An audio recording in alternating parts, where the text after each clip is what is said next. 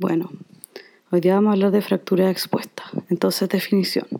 La fractura expuesta es una fractura que se encuentra comunicada con el exterior de manera directa o indirecta, que involucra una lesión de partes blandas y óseas, eh, desvascularización, desvitalización, contaminación y mayor riesgo de infección y necrosis de la piel subcelular y del hueso. Entonces, en el fondo, una fractura que el hueso está tomando contacto con el exterior, por lo tanto hay más riesgo de infección. Y por lo tanto es eh, un manejo de urgencias por el riesgo de osteomelitis que hay. Es importante saber que no siempre son tan evidentes, por ejemplo, bajo la uña no se ven de repente, eh, y que todas las fracturas expuestas son de resolución quirúrgica. Entonces, en cuanto a epidemiología, corresponde a un 30% de todas las fracturas, la mayoría sea por accidentes de tránsito y mecanismos de alta energía, por ejemplo, atropello caídas. Un 90% se da por eh, mecanismos de alta energía, un, 5% por trauma deportivo, por ejemplo, rugby. Eh, se correlaciona en alto porcentaje a pacientes politraumatizados. El cuadro clínico eh, se da por mecanismo directo, por ejemplo, el choque de auto, o indirecto, o sea, de adentro hacia afuera, que es, cuando la, que es donde la espícula de la fractura lesiona la piel y la comunica con el ambiente.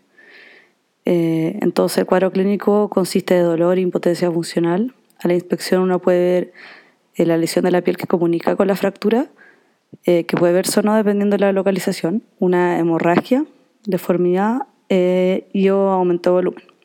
A la palpación va a haber dolor, aumento de calor y reducción también de movimiento el diagnóstico se hace con la clínica más la radiografía. Eh, la radiografía que uno debe pedir deben ser dos proyecciones del foco de lesión, eh, como antero, eh, posterior, lateral, y con la radiografía de articulaciones proximal y distal si es tipo diaficiaria. Si es una fractura de mano-pie, uno debe pedir tres proyecciones, que es la AP, la lateral y la oblicua. En cuanto al laboratorio, eh, se debe pedir siempre para evaluar la pérdida de sangre y la evaluación preoperatoria. Entonces uno le pediría un hemograma, PCR VHS, pruebas de coagulación y pruebas cruzadas, buncrea para función renal, eh, electrocardiograma y eh, en, en, mayores de 40 o personas con comorbilidades y electrolitos plasmáticos. Bueno, otra cosa importante es la clasificación de Bustilo que sirve para ver el manejo antibiótico y el tratamiento. Eh, esta clasificación se debe hacer antes del aseo quirúrgico eh, y después, eh, siendo como la no definitiva, y después del aseo quirúrgico la definitiva, para elegir el mejor manejo posterior. Bueno, entonces la tipo 1 son mecanismos de alta energía con heridas pequeñas menor a un centímetro. O sea, está la espícula ósea que va a perforar la piel de adentro hacia afuera hay escaso compromiso de partes blandas y no hay aplastamiento. Em, va, a haber bajo riesgo de contaminación y se asocia en general a fracturas simples de rasgo transverso oblicuo corto con pequeñas conminuciones. El tipo 2 eh, son mecanismos de moderada energía con laceraciones entre 1 a 5 centímetros o 1 a 10 centímetros. En el fondo depende de donde uno lo lea, pero eh, acá lo importante es que no hay daño extenso de partes blandas o sea, no, no va a haber un colgajo a ulción, pero puede haber aplastamiento leo moderado. Acá tiene un riesgo de contaminación moderada con conminución también moderada. El tipo 3 ya es un mecanismo de alta energía con una laceración mayor a 10 centímetros y daño extenso de partes blandas. Acá la diferencia es que el mecanismo de fractura es desde afuera hacia adentro, no desde adentro hacia afuera. Entonces, eso trae eh, un mayor riesgo de contaminación. Las tipo 3, eh, aparte, se dividen en tres partes, en la A, B o C. Eh, la A implica buena cobertura de partes blandas, o sea que se puede tapar la herida con el colgajo. La B es que el colgajo no da para tapar la herida y requiere por lo tanto un injerto. Y la 3 eh, ya es una fractura que tiene daño arterial o neurológico y que requiere reparación sí o sí. Eh, la vascular, por ejemplo, hay que hacer una fasciotomía profiláctica, por ejemplo. También van a las 3 cualquier eh, fractura que haya ocurrido en un contexto agrícola, por arma de, por arma de fuego, eh, que se dé durante una catástrofe natural o una guerra, cualquier fractura segmentaria, amputación traumática o fractura de más de 8 horas de evolución antes del aseo quirúrgico. Entonces, en resumen, eh, la clasificación de Bustilo es para ver el manejo y el antibiótico. La tipo 1 son menores a un centímetro, la tipo 2 van de, 10 a, de 1 a 10 centímetros y la tipo 1 y 2 tienen el mecanismo que son de adentro hacia afuera y la 3 ya tiene el mecanismo que son de afuera hacia adentro y, la clasificación A, B o C va a depender de si es que la A es si logra cubrir, la B si es que no logra cubrir requiere injerto y la C es si es que hay daño neurovascular. Y también dentro de las tres, cualquiera, A, B o C, ya, o sea, no, no hay una... Eh, la, la, la tres da lo mismo cual, pero se van cualquier herida que tenga que ver con, con bala, con guerras, con ambiente agrícola, que hayan pasado más de ocho horas o que fuera requiera una amputación o que fuera una eh, fractura segmentaria.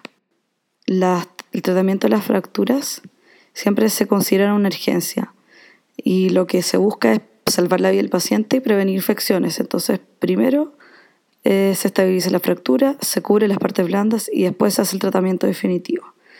Eh, entonces, ya, saber que primero se hace el ABCD según el ATLS.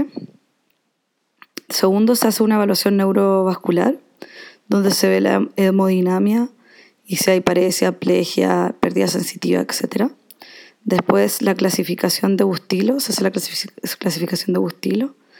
Eh, se le da analgesia intravenosa como morfina.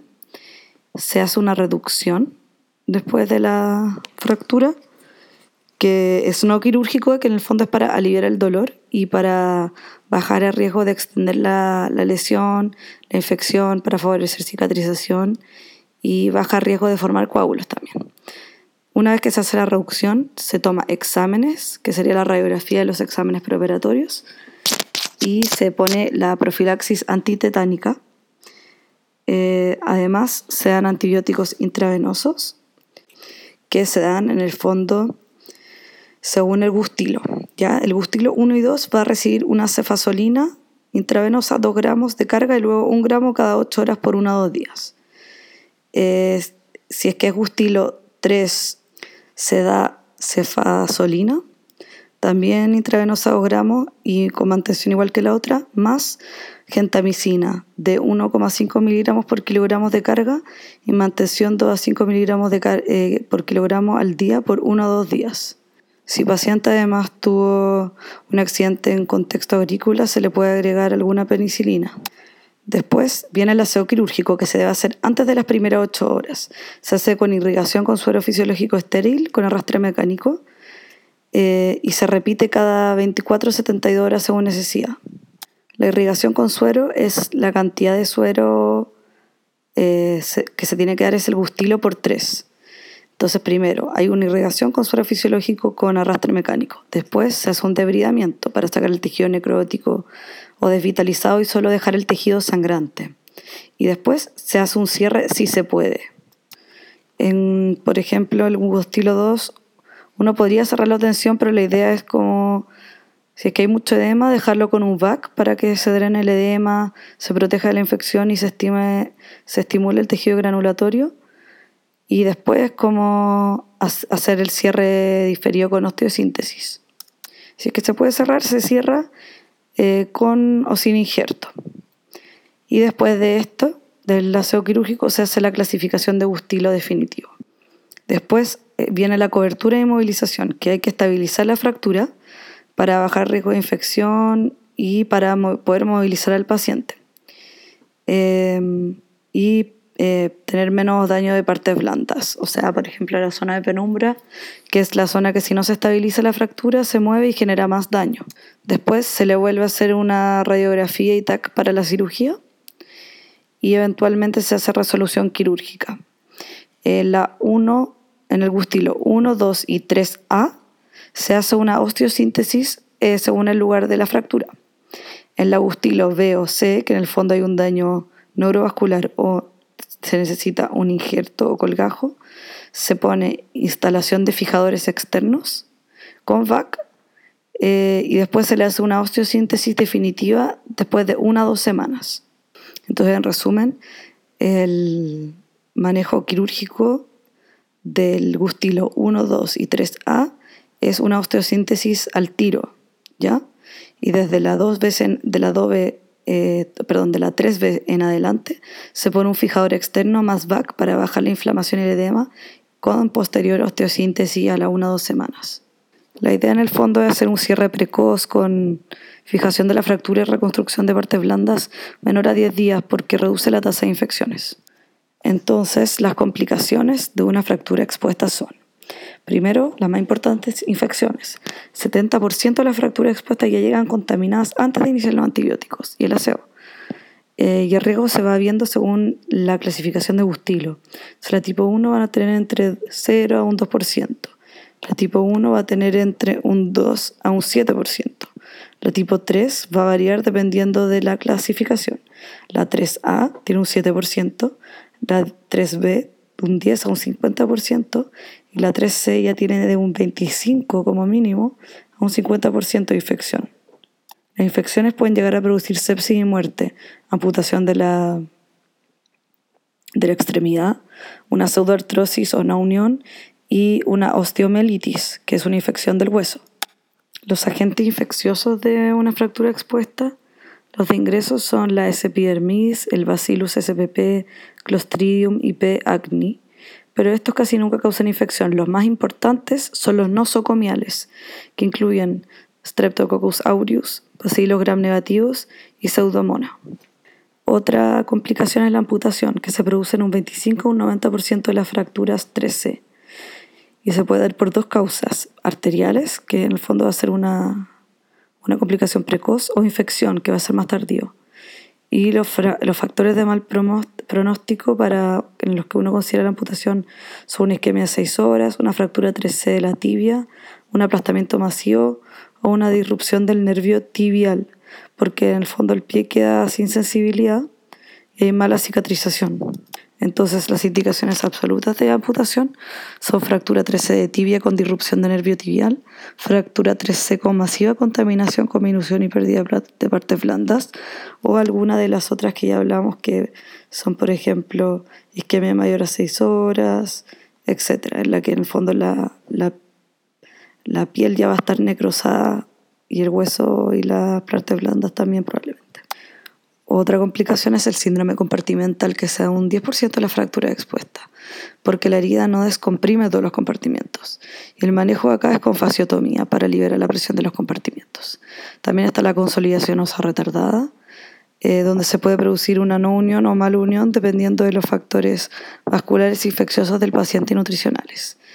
Otro es la embolia grasa, que se da después de una fractura de hueso largo, donde se liberan gotas de grasa líquida que pueden penetrar el torrente sanguíneo y formar un émbolo graso, que puede terminar en un TEP con párdio cardiorrespiratorio o una insuficiencia respiratoria.